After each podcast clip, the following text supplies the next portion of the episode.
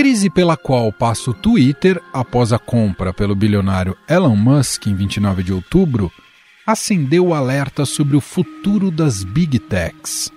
O resultado dessa aquisição foram milhares de demissões, algumas delas que partiram dos próprios funcionários que não aceitavam o regime de trabalho imposto pelo sul-africano. E o Twitter fechou temporariamente os escritórios hoje, depois que os funcionários receberam, gente, um e-mail dizendo que serão demitidos. Trabalhadores já se organizam para processar o bilionário Elon Musk, novo dono da rede social.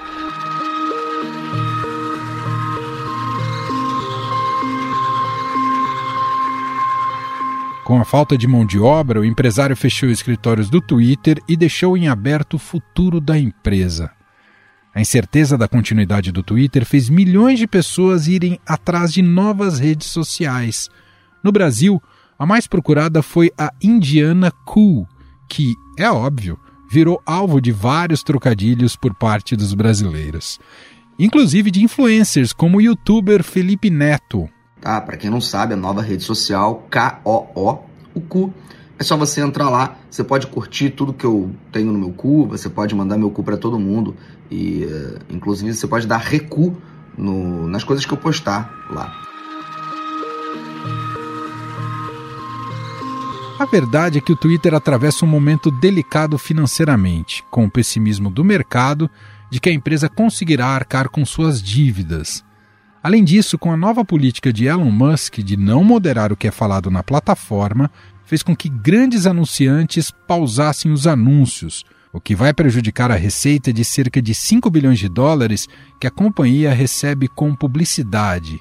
Mas essa situação não é exclusividade do Twitter. As gigantes da tecnologia mais valiosas do mundo, que têm empresas como Apple, Microsoft, Google, Amazon e Facebook, enfrentam uma crise inédita. Essas empresas foram beneficiadas no período da pandemia de Covid-19, quando o isolamento social trouxe a necessidade da digitalização de diversos segmentos para manter a economia mundial girando. O momento foi positivo, inclusive para a geração de empregos. Vagas para as carreiras na área de tecnologia tiveram um crescimento de mais de 600% durante o ano passado. A pandemia fez com que muitas empresas migrassem para o digital e isso aqueceu o mercado de trabalho.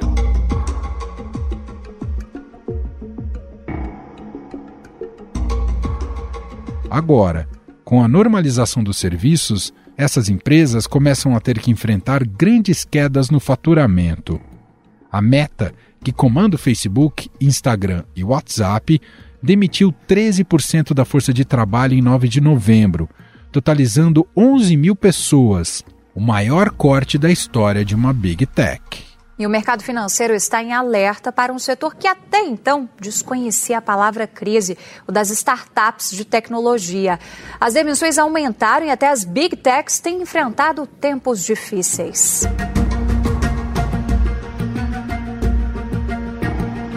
Neste mês, a varejista Amazon iniciou os cortes de 10 mil funcionários, cerca de 3% da companhia americana, e planeja mais uma rodada em 2023. Outras demissões ocorreram também na Netflix e no Snapchat nos últimos meses. Segundo levantamentos do Estadão, nos 11 meses de 2022, mais de 17 mil pessoas foram demitidas entre as grandes companhias de tecnologia dos Estados Unidos. E não é só corte de pessoal. Juntas, Apple, Netflix, Amazon, Microsoft, Meta e Alphabet perderam 3 trilhões de dólares. Isso mesmo, trilhões em valor de mercado na bolsa americana nos últimos 12 meses. Apple e Google não concretizaram demissões, mas essas empresas já sinalizaram que vão buscar mais eficiência em seus produtos. E para tentar entender esse momento delicado de gestão das big techs, em meio a esse cenário macroeconômico difícil, nós vamos conversar com Júnior Bornelli, CEO da Escola Internacional de Negócios Startse. Júnior, seja muito bem-vindo. Obrigado por ter aceitado aqui o nosso convite. Obrigado, Emanuel. Ótimo estar aqui com você. Uh, obrigado aí a todos que estão nos ouvindo. Sempre um prazer. Júnior, queria começar aqui a nossa conversa te perguntando mais especificamente sobre a situação da Meta, né, que engloba, por exemplo, o Facebook.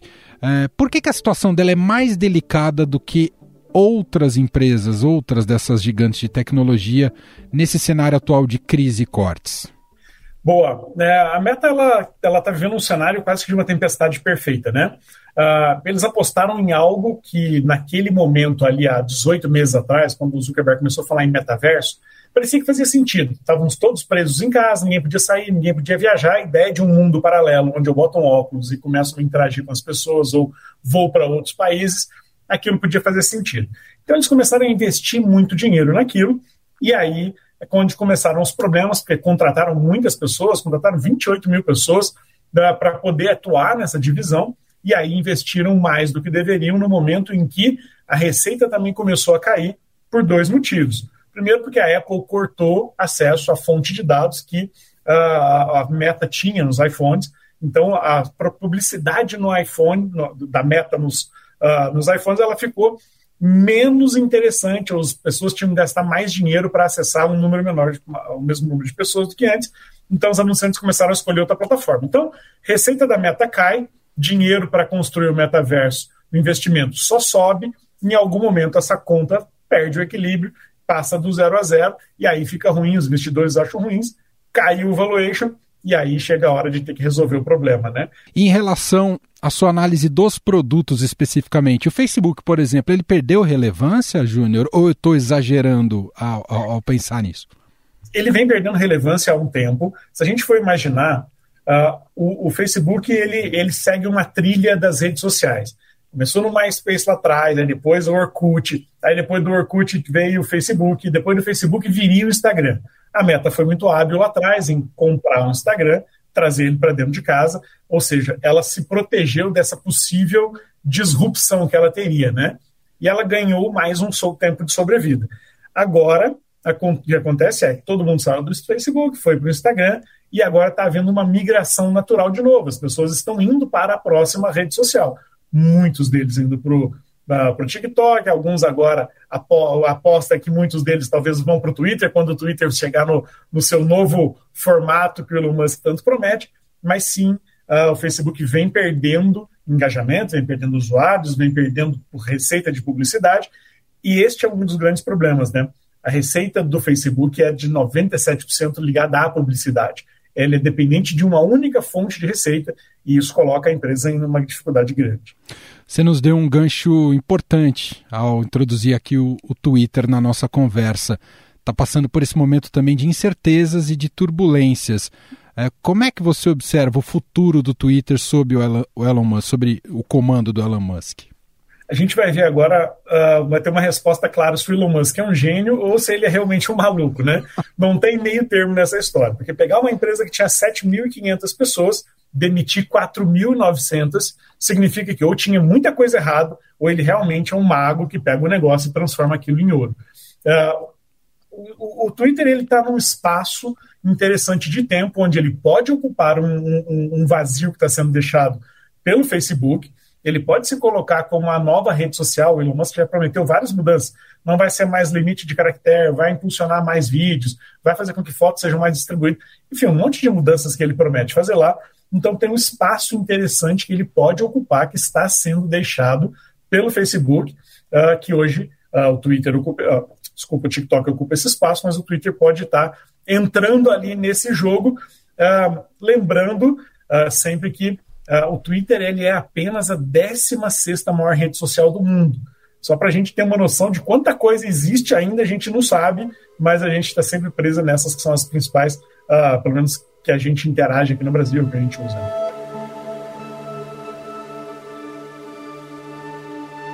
Bom, a gente tem acompanhado, e você deve estar acompanhando também, né, Júnior, essas notícias sobre cortes na, nas gigantes como um todo, não só essas que citamos aqui, mas também a Amazon, Netflix, o próprio Google promete também fazer, ter redefinições aí a curto prazo.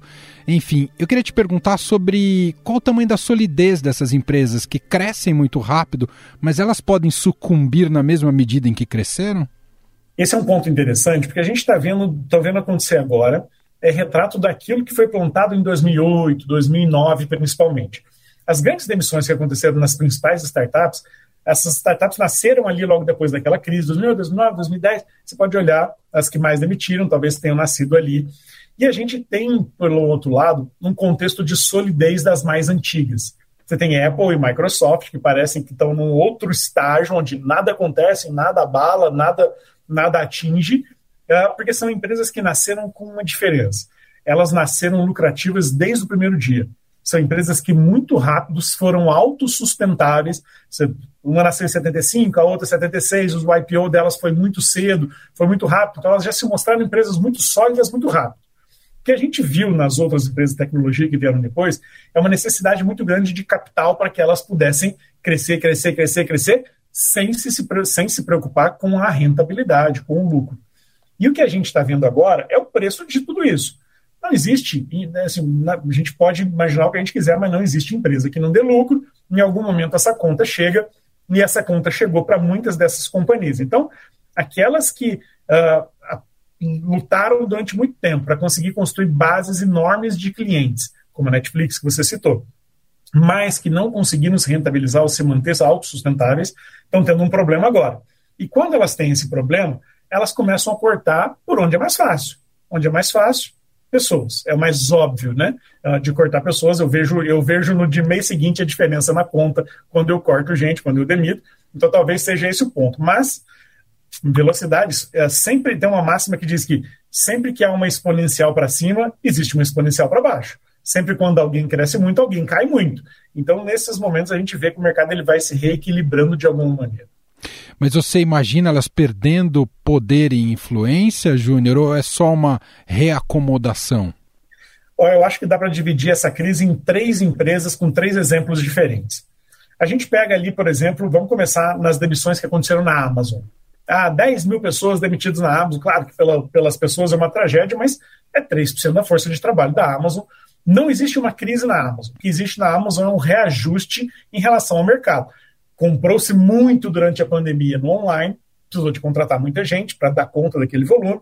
O volume de online diminuiu um pouco agora, está se ajustando ao que vai ser a realidade, reajusta a folha e o tamanho de pessoas na Amazon. Então ali não existe uma crise, existe uma adequação ao mercado.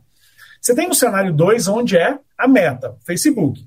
Ali existe uma prevenção a uma grande crise. Como eles estão vendo aqui, invisto muito dinheiro, perco dinheiro porque a receita está caindo, se eu não criar uma maneira de estancar essa, essa sangria, eu vou ter dificuldades. Então, ali era uma prevenção de uma grande crise. O Facebook hoje ele continua dando lucro. Os lucros são muito menores do que eram antes, o valuation da empresa é muito menor, mas ali não existe ainda um grave problema. Já no Twitter, é aquela, aquele corte da crise instaurada.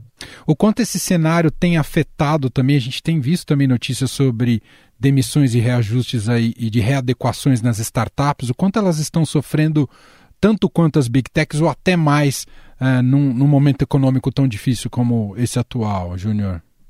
A gente, a gente sabe, né, o venture capital, o capital de risco, ele sempre, sempre houve dinheiro para ser apostado naquilo que dá mais risco, porque o prêmio era maior, e principalmente porque lá nos Estados Unidos, onde estão os principais fundos, os juros bancários sempre foram muito pequenininhos ou quase zero. Então, não havia possibilidade de ganhar dinheiro no mercado financeiro, botando dinheiro ali para ficar parado rendendo com a taxa de juros subindo lá, com o modelo, com um novo cenário, novo rearranjo econômico global, existem outras opções para que o investidor tenha uma rentabilidade mais segura do que apostar em empresas que podem ou não dar certo.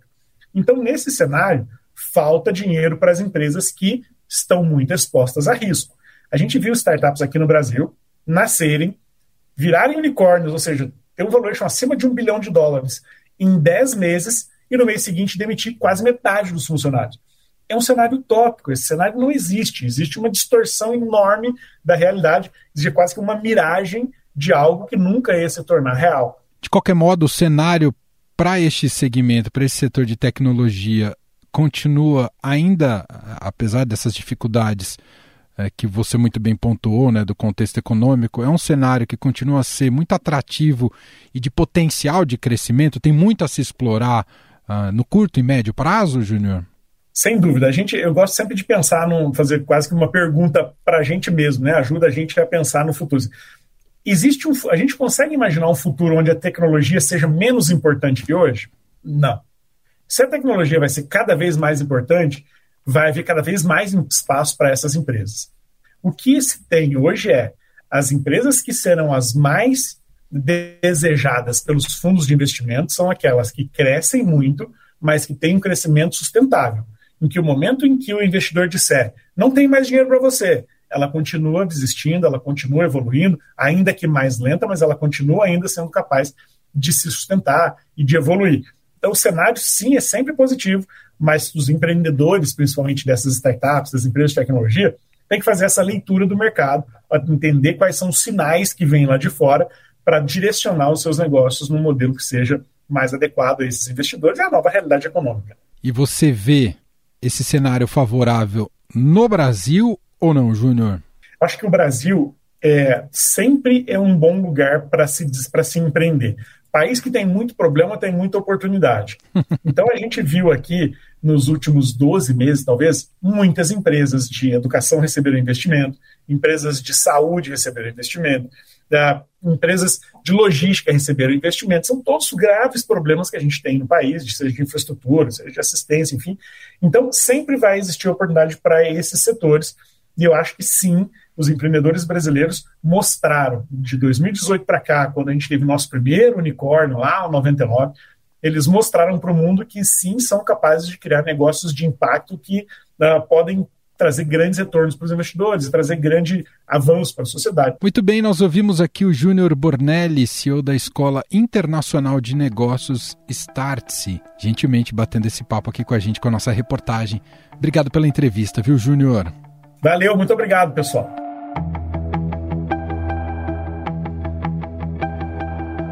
Apesar de todos esses problemas, analistas do mercado acreditam que o setor de tecnologia ainda tem espaço para crescer e se recuperar, principalmente por causa da inovação nas áreas de computação em nuvem, 5G, cibersegurança, inteligência artificial e eletrificação da economia. Até agora, a evolução da internet móvel já nos permitiu fazer ligações, enviar mensagens e assistir filmes e ouvir músicas em streaming. Já a tecnologia 5G promete a possibilidade de criar cidades inteligentes, com veículos controlados por sinais de satélites, por exemplo. Para o mercado, os nomes fortes desse segmento continuam sendo Apple e Microsoft. Essas empresas têm receita diversificada apostando em dispositivos e serviços, no caso da dona do iPhone, e em nuvem, redes sociais e games, no caso da Microsoft. Afinal, o que está ocorrendo com as Big Techs? Porque as empresas que contam com um número gigantesco de clientes estão sofrendo financeiramente? De que maneira o contexto econômico global afeta o desempenho delas? Sobre este assunto, vamos conversar com Lucas Desordi, professor do curso de Economia da PUC Paraná.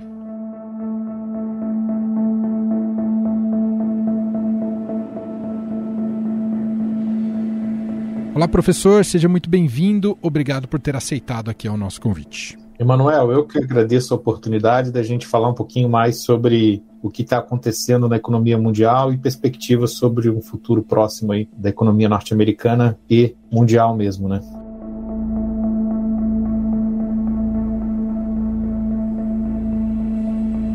O volume de cortes, né, a gente tem acompanhado aí o noticiário, professor, o volume de cortes, uh, de demissões nessas empresas de tecnologia, nessas gigantes de tecnologia, impressiona muito. E aí queria começar a nossa conversa te perguntando, isso tem mais relação com o modelo de negócio dessas empresas, o segmento em que elas atuam, ou tem mais a ver com o contexto econômico global? Eu acho que é uma combinação dos dois, sabe, Manuel? Eu diria que o fato de você estar num setor intensivo em capital, muita tecnologia, onde o juro sobe muito forte, que nem subiu para combater o processo inflacionário, ele se torna um setor muito sensível, que é um setor que ele precifica naturalmente né, o seu crescimento econômico com base em muitas hipóteses e naturalmente perspectivas de crescimento da economia global e do seu segmento específico. Então, Facebook, Meta, né, Amazon, eles são muito intensivos em, em capital, muito sensíveis né, a essa mudança na taxa de juros. O seu valor, né, ou seja, o seu, o seu principal capacidade de geração de valor, está muito aquilo que você espera que ela vá realizar naturalmente no futuro. como o futuro ficou mais incerto, né, até mesmo com a recessão da economia norte-americana, então um componente também do cenário internacional fez com que as empresas mudassem o seu ritmo de contratação e naturalmente passassem a demitir, que nem você muito bem comentou. O senhor comentou até no início, na, na, sua apresentação, sobre os Estados Unidos. Quase todas essas empresas têm sede ali nos Estados Unidos. Isso também tem uma influência, dependendo do, do, de como está o grau de desenvolvimento ali da economia americana? Tem sim. A economia norte-americana, ela pós-pandemia, ela teve uma recuperação muito rápida, principalmente no setor de bens, ou seja, de, de commodities, né? E agora um pouco mais no setor de serviços. Mas o fato é que o mercado de trabalho norte-americano Segundo o Banco Central dos Estados Unidos, o Fed, ele vem trabalhando com excesso de demanda por mão de obra, muita contratação. Então, há uma preocupação de desacelerar um pouco esse segmento, esse mercado, com a economia naturalmente né, norte-americana desacelerando, mas em 2023 possível entrar numa recessão não tão severa, né, mas uma recessão mais controlada aí da sua atividade produtiva. O que a gente ouviu ocorrer nas startups, antes das gigantes, né, que já vinham muitas tendo também cortes muito severos ou até revisões né, da sua capacidade e vocação. Isso também já era um prenúncio que chegaria nas big techs e as menores tendem mesmo a sofrer mais, professor? Sim, as, as menores ainda são mais sensíveis ainda ao futuro, né, e consequentemente a projeções, né, perspectivas em relação a esse futuro. Então elas sofrem mais mesmo, você está certo, já é um prenúncio do que, pode acontecer né, nesse segmento como um todo. Então elas já vinham sofrendo, né, as startups, o ano de 2023 vai ser um ano muito difícil para você conseguir captar via venture capital né, e startups, né, não vai ser um ano fácil, mesmo porque se você olha para o mercado brasileiro, falando aqui do mercado nacional, né, por exemplo, você olha no mercado brasileiro, tem tanta empresa barata né, no, na Bolsa de Valores, com múltiplos é, atrativos e naturalmente com potencial de crescimento tão robusto, investir em empresas de tecnologia com juros muito altos e com risco muito elevado, ela vai se tornar cada vez menor, ou seja, a gente vai ter um investimento reduzido aí de fundos e, consequentemente, de investidores institucionais, profissionais, assim, cada vez menores aí nesse segmento de startups.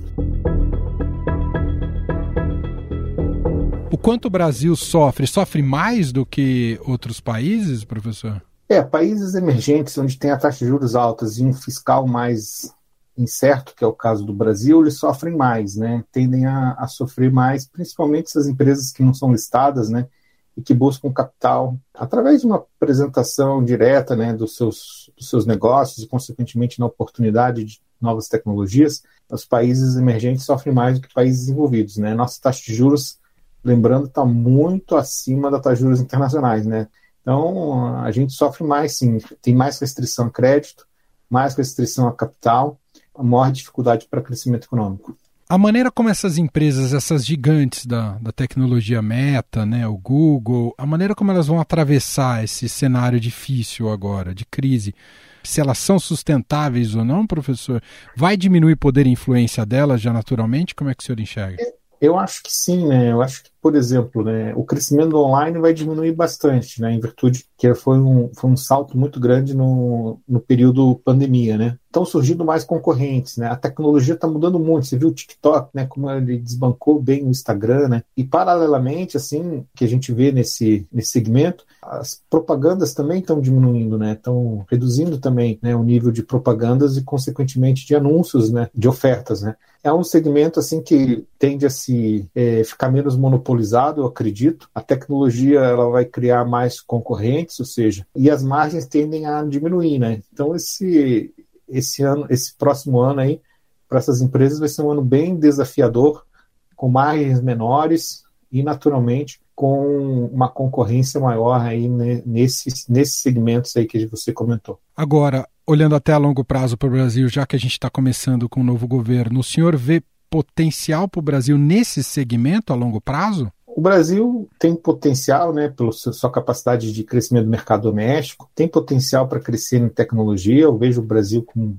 país importante, Mas eu tenho uma preocupação, né, que esse custo de capital permaneça muito alto, né? A gente viu uma mudança, né? A gente espera, por exemplo, que essa taxa de juros ela comece a cair no segundo semestre do ano que vem, ou seja, 2023, a partir de junho, né? Eu respondo a tua questão da seguinte forma, né, com uma pergunta: mas se essa taxa de juros não cair, né? Então, se a taxa de juros não cai, né, se a gente não tem uma melhora na condição de financiamento das empresas, é muito difícil você tirar um bom projeto startup projeto de, de, inovação tecnológica assim do papel. Então, é, eu acho que o Brasil é, ele é futuro, sem sombra dúvidas, mas ele é necessariamente equacionando o seu problema fiscal, possibilitando né, um, um juros mais moderados, né, um juros mais civilizados né, em relação ao cenário mundial. Senão fica difícil a gente competir e naturalmente né, fazer frente aí ao, ao, a, a, países com custo de capital, né, na verdade, né, muito mais barato. Para a gente finalizar, o senhor vê sinais, já que a gente está falando até de futuro, o senhor vê sinais de solidez naquilo que tem indicado até aqui o futuro governo petista? Eu confesso que para mim ficou mais sinal de incerteza, né? No arcabouço fiscal, né? No que se diz respeito à nossa âncora fiscal, como que vai ser, se a gente vai mudar toda essa âncora fiscal. Um novo ministro da Fazenda, eu acho que já poderia ter anunciado, né? Então, assim, eu, eu senti que tá, tem muita incerteza como que essa PEC também está sendo votada, né? Será que ela ela vai aprovar gastos permanentes. Né? Então, acho que tem muita incerteza né, com a PEC de transição e, naturalmente, né, com o novo arcabouço fiscal, que ainda faz o mercado estarem pressionando muito essa taxa de juros, operando com um câmbio mais elevado e dificultando o ambiente de negócio das empresas. O que eu quero dizer é que essa incerteza fiscal, eu acho que o governo Lula eleito tem todas as condições de minimizar isso e de eliminar essa incerteza é muito tóxico para o ambiente de negócio das empresas de tecnologia, muito tóxico mesmo, né? E isso me deixa preocupado e eu vejo mais incerteza do que certezas em relação a esse ponto fiscal do Brasil tão importante. Muito bem, nós ouvimos aqui a análise de Lucas Desordi, professor de economia do curso de economia da PUC Paraná, gentilmente aqui atendendo a nossa reportagem, a nossa produção. Professor, muito obrigado pela conversa, um abraço e até a próxima. Obrigado, eu que agradeço. Estadão Notícias. E este foi o Estadão Notícias de hoje, terça-feira, 29 de novembro de 2022. A apresentação foi minha, Emanuel Bonfim. Na produção, edição e roteiro, Gustavo Lopes, Jefferson Perleberg e Gabriela Forte. A montagem é de Moacir Biasi. Escreva para gente no e-mail podcast@estadão.com. Um abraço para você e até mais.